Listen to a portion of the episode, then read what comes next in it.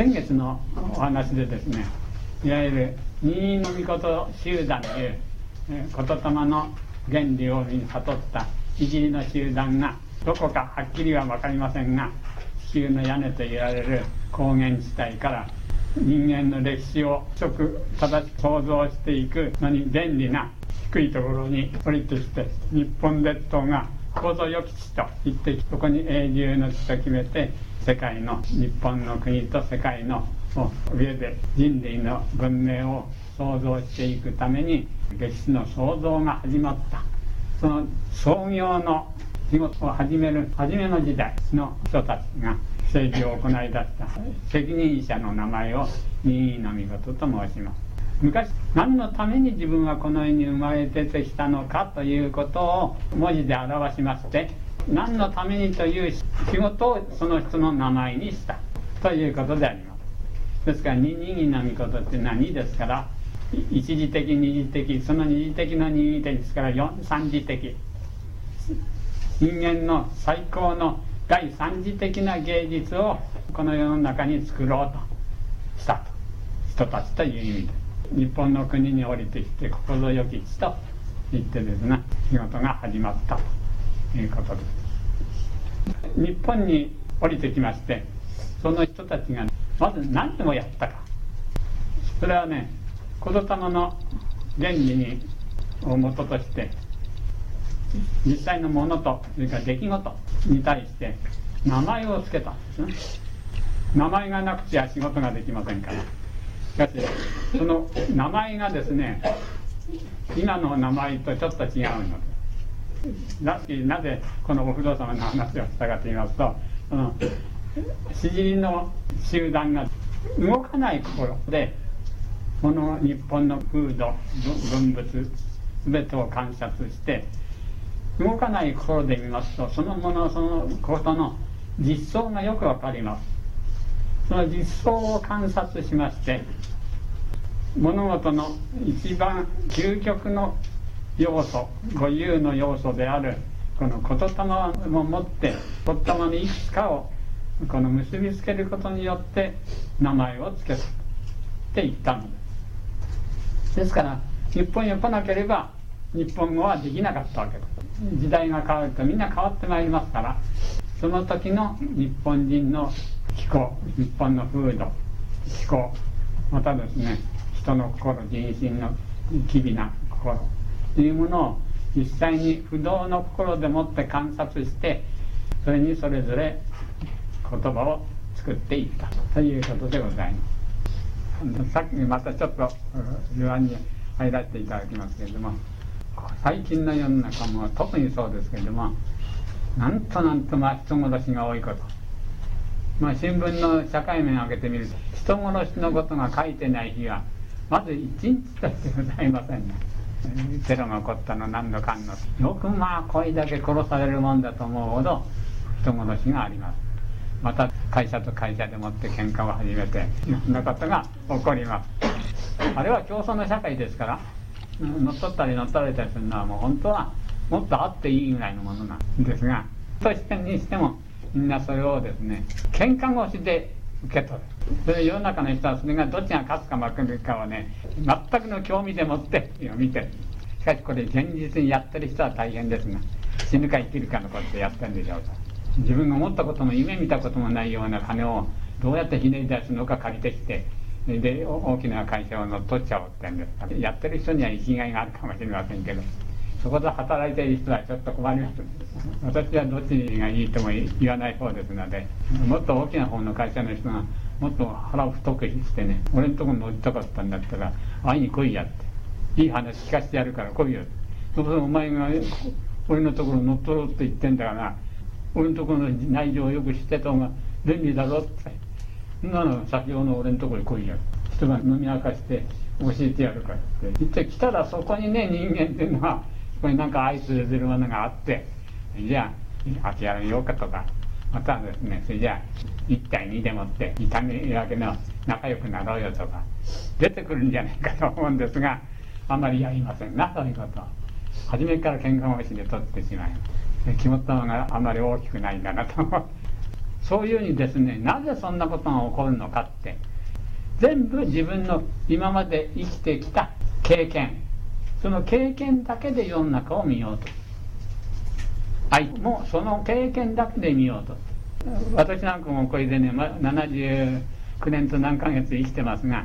どのぐらいのことが分かってんだろうと思って考えるともうこればかりですね世の中のことの。ニュートンという人は物知りで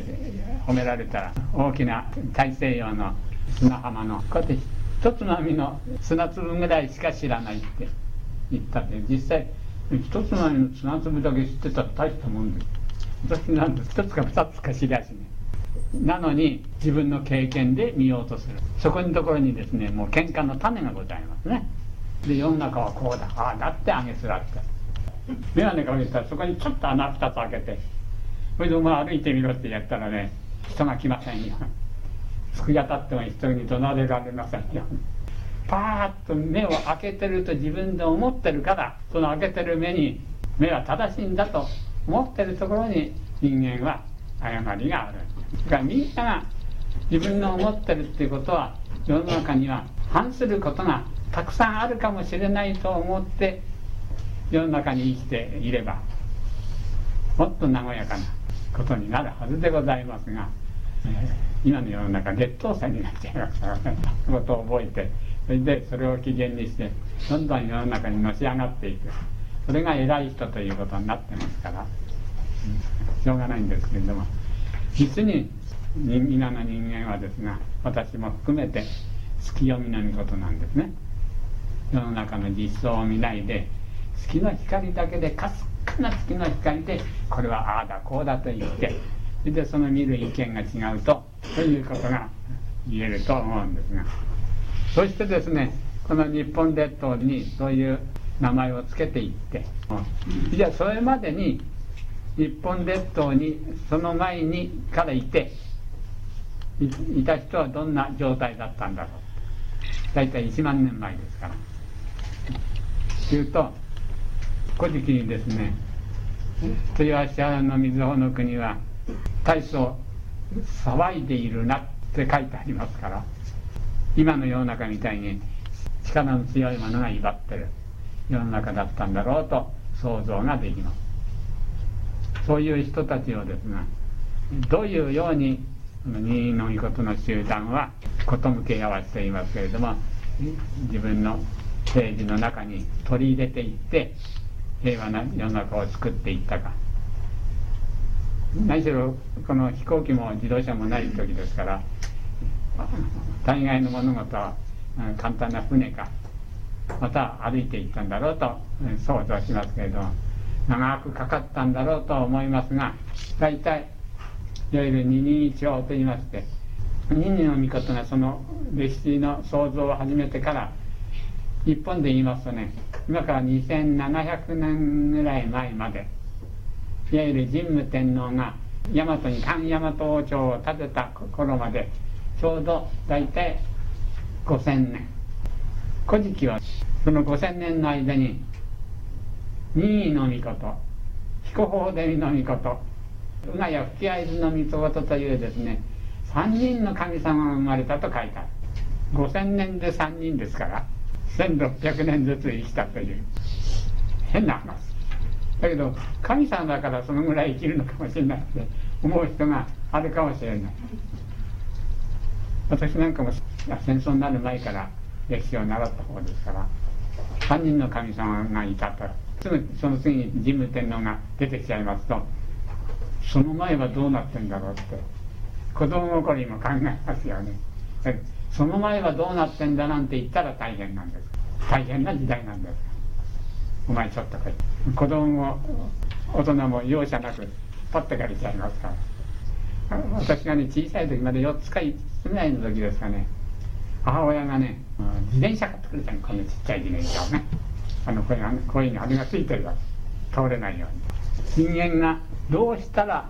そのガシャガシャ乱れてる国を任意の御事集団がこの世に降りこの日本に降りてきてどんなやり方で事向け合わし静かにしていったのか。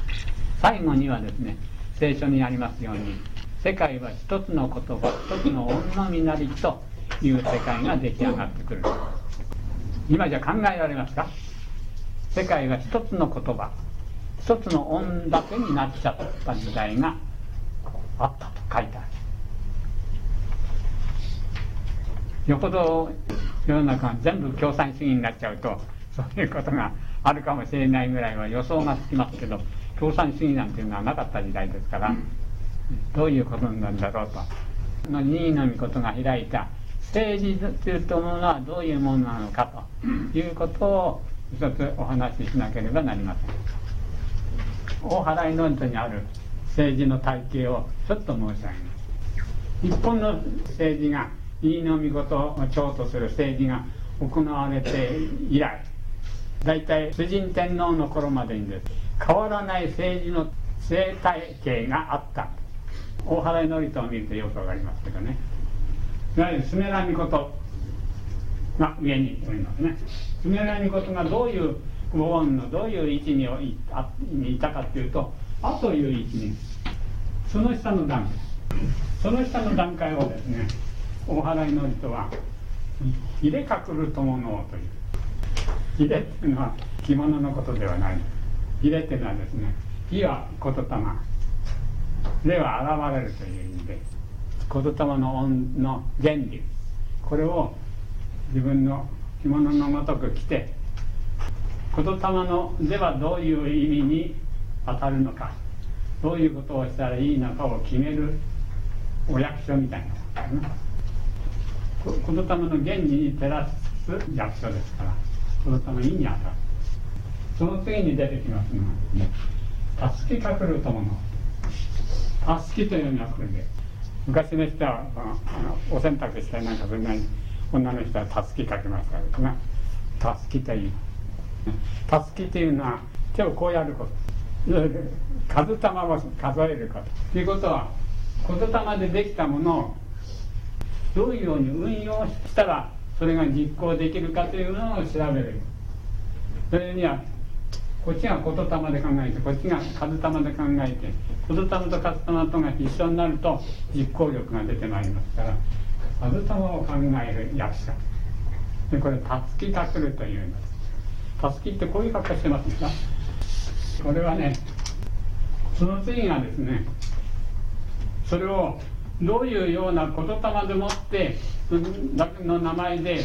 言ったって一般の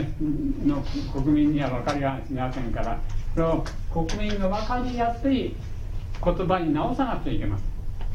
それでそれを「雪を友の」という。これが「」それ一番下に「立ち吐く友の」という。上に天皇がですねこんなことをようなことをしたらよかろうがと下の人に言うとそれをまずそれはどういうこととして決めればいいかを子供の原理をもとにして考えるお役所がに伝わる。その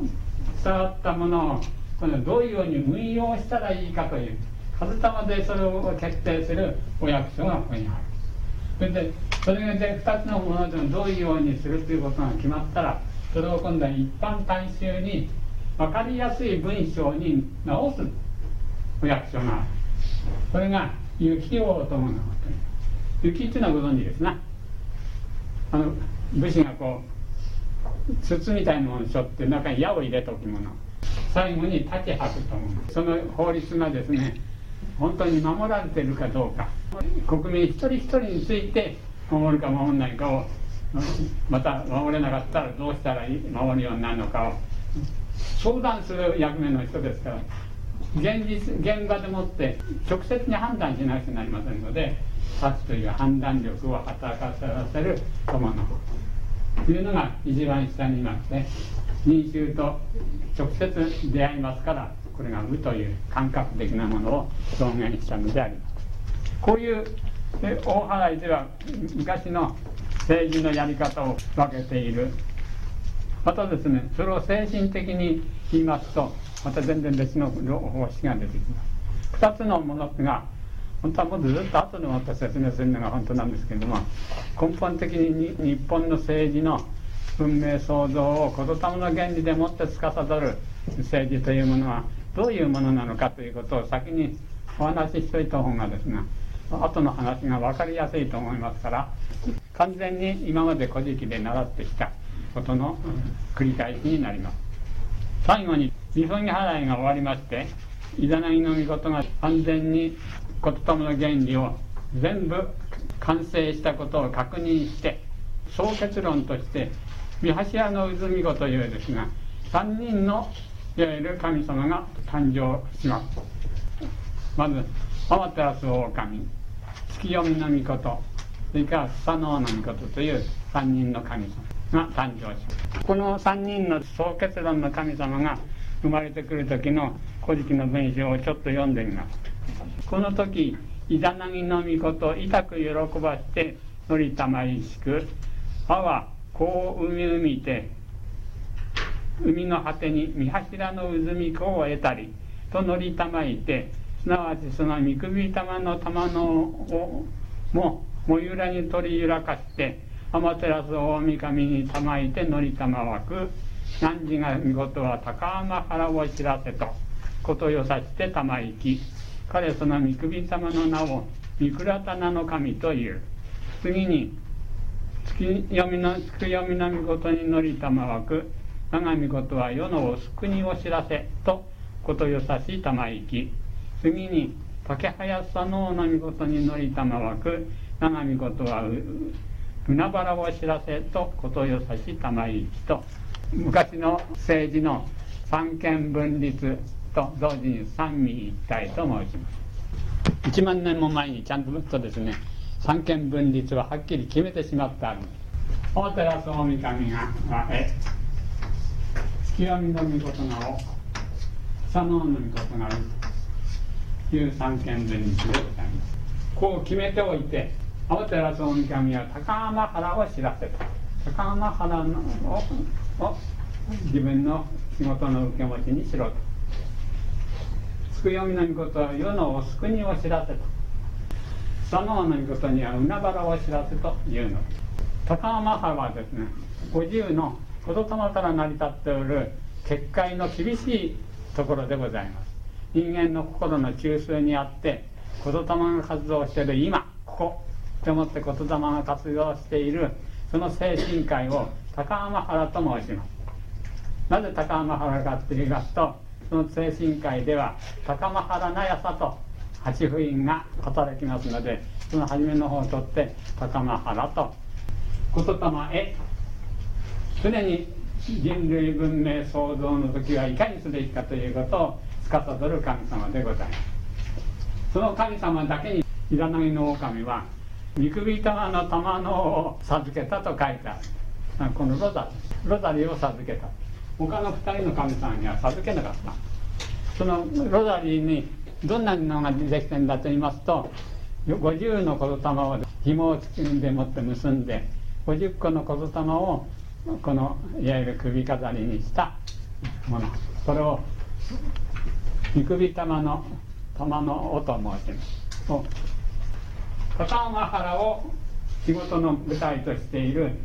あなただけがこの言霊の原理を使うことができるんですよと。言霊得でなくては使えないんですよと。この言霊の原理はですね。と言ってこの神様にだけ言霊の原理の使うことを許可したんです。つく読みの御事はですね世のおつくに夜でもって太陽が沈んでしまって夜が月とだけになってしまった時の物事を全て薄ぼんやりとしか見ない時の学問をお前が管理しなさいよと。薄ぼんやりですから物事をですね言霊みたいにはっきりチャッチャッと決められない。そこで概念を用いる。ケンダーリーシン戦艦コンコンというですね本当は地域見知り日にという8つの符印で言えばもう間違いなく実相がピシャッピシャッと出てくるんですけれども概念に訳してしまいますとその多分こうだろうというのは要するに今やっている学問のこと。科学の学問じゃなくて歴史の学問とか心理学の学問とか。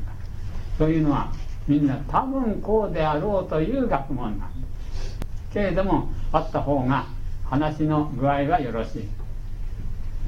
いろんな学会ができています。何十という学会ができてますけどみんなこれは月読みの御事の主催する会なので。すそれを世の救いと言います。昼間の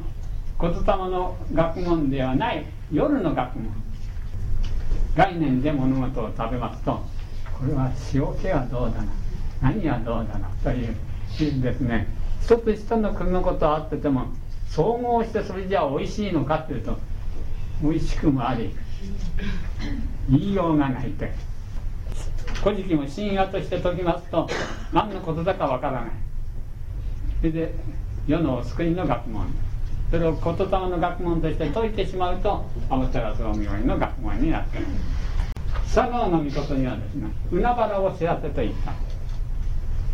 海原を知らせて分かりますな。言霊うという内容の領域。欲望の領域を知らす。ですからこの領域は物事の産業経済を表します。天照大神というですが高浜原で言霊でもの学問できっちり物事を決めてその両脇を月読みの見事と下の見事が両脇の脇立てになって立ちましてそれで三位一体のしかも三位一体だと同時に三権分離。昔政治の要項といいますか態度というのはこういうのなんだよと決めた上でそれで政治の形態はこういう形態でやっていたのが昔の政治のやり方でございます。これは今から3000年前まで日本においては続きます。このやり方がただし5000年前からはねだんだんこれがだんだん消えていきますから8000年ないし1万年の歴史の体系の変化を1時間ぐらいで喋ってるんです。一つでも説明が書けますと何が何だか分かんなくなります。ですからこのところよくこういうこっちの場合の最高の責任者を言霊を司る天照大神ですけれどもこっちでは天皇はですねこういう4つのものを一番上の愛とか慈悲とかという面で世の中を見るかと全部知っていながらその視点はですね「あ」という愛のところにとか慈悲というところに目を置いて整理をなさる。でそれを補佐するためにあとの4つの人間の性能がですね全てちゃんと整っていてその線めらみ事の政治をちゃんと助けて場に異論がないようにしてたようなこれが精神文明時代の最高のの政治のやり方でございます。でこの任意の御事が日本に天下ってした時の日本はどういうことであったのかと申しますとこれも、まあ、さっき申しましたように力の強い者が弱肉強食でもって権利でとか武力とかで腕力でもってですねその中に訓練していた世界だったように思います。こと向け合わせていますが戦争じゃなくてお話し合いをしながら一つ一つそのこの地方この地方と進めらみことの言うことに従うようなに説得していったので。す説得と言いましてもね理論を戦いをしたわけじゃございません。なぜそれじゃあ成功したのかというとそこが素晴らしい言葉の学問の得意なところでございます。真実そのものの言葉の学問を身につけて自覚した方がですねどんなにあれこれ男でも笑いながら握手して会って嬉しいよと言ったらそこまではですね怒らないはずがいくら俺たちを説得しに来たと思ってもですね怒らないで笑いながら話せるはず。その次がただしそれで別れちゃ何もなりませんから優しい言葉で言うと「君は幸せかね」それで朝から晩まで安心して暮らしてるかね。他の人をどう思いますかね。というように話していくうちにだんだん光の言葉という言霊の言葉言霊で構成された言葉で話していきますとですねその光というものが言葉の光光の言葉というものが向こうにですねズシーンっていうんじゃないがさーっと心の奥の奥まで通っていってあこの人の言うことなら安心できると。信頼されてくるんですね。その信頼すると同時に心の奥の奥までスーッと光の言葉が通っていきますと闇がですね光が当たれば闇がふっと瞬時にして消えてしまうがように闇が消えて明るくなると消えた人は自分の持っていた心がどんなに人間というものの道から外れていたかっていうことがですね即座に自分自身で悟るようにそこで何回かお話してるうちにあこの人の言ってる方が自分が幸せになるなりうるはずだと。こういういわゆる政治の世の中に住みたいもんだというように変わってくる。そういうことをこと向けやわしと申します。どうしても言うこと聞かない人はどうなのかって。これは古事記にですね。相撲を取ったって書いてある。立ち白とのがやるわけです。そういうものの歴史を含んでるんですかね。相撲の初めての記録が残ってるのは相撲はねお花とかお茶とかなんか泳ぎもつかないほど古い。今から2000年前主人天皇の時にのみの宿根という人が爪良命の天皇の前で相撲を取った。今の相撲はあまりその形式がだんだん薄れていってますけれどもでもやっているあの土俵入りの格好とかまた仕切りのやり方とかから仕切る前にこうやって手をやってこうやるでしょこうやって。こういうふうに。ああいうものはですね何を表してるのか。琴様の学問で見ると一目瞭然に分かってくれるそう琴様の原理そのものであれやってるんだと。相撲の手を細かく分けると確か8つある。それが8部員に当たる。その分け方はよく私知りませんからより突き投げひねり釣りとかなんか全部で8つある土俵の中あの両方が向かい合ってということはですねこういう雨の見柱と国の見柱が一本になってるところにいわゆる地域見知り品の濁音がつく方がこっち回る。濁音がつかない方がこっち回るとそれから会うごとに相撲の手の技が現れるというようなこととかです。行事の持ってるこの軍配の意味とかですね。それからあの太刀がありますでしょ？太刀持ちが持ってる土俵入りする時にそういうものがですね本当の原理そっくりなことをやってるんだ。唯一っていうのは結局一番日本のそういうスポーツとかなんかの中で一番古いのが相撲ということになってる昔からですね言霊の原理が全てのものに行き渡っていたことの名残なんです。今の相撲もね。力任せで弱肉強食の時代がだんだんだんだんにそういうふうに光の言葉でもってですねの説得でもって少しずつ少しずつ地方地方とか国とかだんだんそういうふうにその説得されて最後に一つの言葉一つの恩のみなりき世界になったのはちょうどいいの御事からと言われるその5,000年のうちの一人と言われる任意の御事という神様。実は神様じゃなくて任意の御事はですね竹内文献によれば五代の天皇が続いたスメの御事が続いた王朝大ナスということなのだそうです。任意王朝五代。それからその次に出てきたのがですが彦ホデミ王朝と申します。これが8代。最後のっていうか3番目の王朝が熊谷福谷江津王朝と申します。これは長いんです。72代続いてモーゼに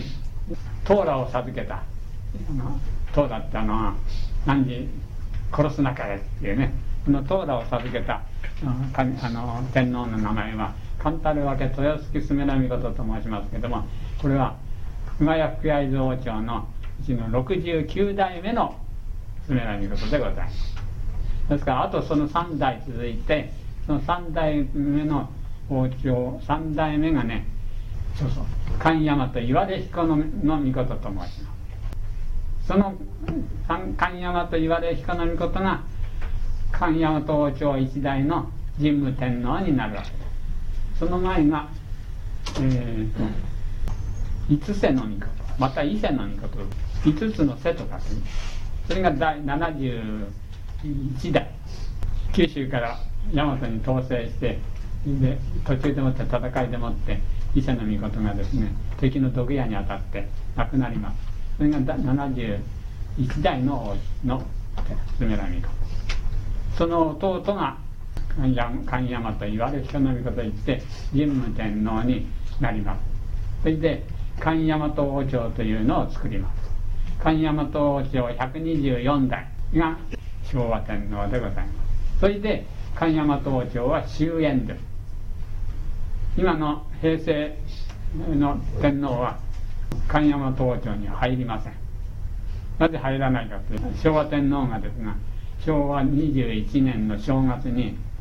人間天皇宣言と有名に言われている宣言をしまして古事記日本書紀の神話と皇室とは何ら関係がないってはっきり言い切ってしまいましたからここに書いてある神話もしくはこの古事記に書いてある神話はですね今の天皇家と関係がなくなっちゃった。実質的な関係がね。ただなんだか知らない関係がないって言いながらまず採点は続けている。のだけど人間汗のごとして言いましてね。人間というのは天皇の言葉のこと。です天皇の言葉は人間の流す汗と同じで出ちゃってから戻れって言って戻らない。これ有名なことわざがあるので。決して「もう」って言ってもかけてももう間に合わないのでこれからもし何かの意味で天皇家が天皇家らしく復活するとしたならば大昔に戻るように他に方法がなくなっちゃうしかも大昔までに戻るだけじゃなくて民主主義の世の中ですから大昔にだけの内容を持った天皇になると同時に世界の人々から祝福を受けなければ本当のスネラミロにはなりませんのでそういう天皇の世ができるかできないか今の状況で見たらなんだかとても夢みたいな話になるでしょうがこのお話もあと56回ですかな。続けるといわゆる現歴史の話が現代に移りますからその時には皇室のお話もどのぐらい明らかにできるかあんまり明らかにしちゃない方がいいのかどうだか、うん、分かりませんけれどもどうなりますか？ご期待ください。もうそろそろ全部明らかにしちゃってもいい時も来るかもしれません。先先回りしちゃっても仕方がないから。ある時が来るまで、えー、私もねぐっと飲み込んで言うのをこらえてるだけの話でして、えー、いろんなところからいろんな情報がだんだん入ってきますとね。情報が入ってきた時は何のこともないんです。そう言霊の学問で見見ると結論が出てくる。そういう時代がもうそろそろ来だしたような兆しがございます。新聞に見ましても時々ね皇室のごたごたが表にに現れてくるようになってきましたのも一つのそういう現れであろうと思います。このままで皇室は行くはずのございます。そういうようにな形態を踏みながら5000年が最初の文明精神文明時代として人類の華やかな文明時代が始まるわけであります。3代目の馬や吹き合図という名前がですねがとてもこの面白い。先月から申し上げてますように二次的なそのまた二次的なっていうんですから3です。一時は言霊の原理。言霊の原理で作った言葉ができた時代が二次的の芸術二次的にできた言葉が実際の生活においても矛盾を決して起こさない社会を作ること。これが第三次の芸術どんなにすごい芸術でもですねどんなに彫刻があの彫刻はいいと言ったり光琳の絵は素晴らしいと言ったりねゴッホの絵も好きだと言ったってこの地球上を人間がだけじゃなくて万物が住み地球上に創造していくという芸術に勝るものはないですね。この芸術ととみなすならばそういう芸術をやり始めるための事始めのダイナスティが二人王朝と申します。二人の見事を初代天皇とする五代続いた王朝ですその次が彦ホホデミ王朝と申します。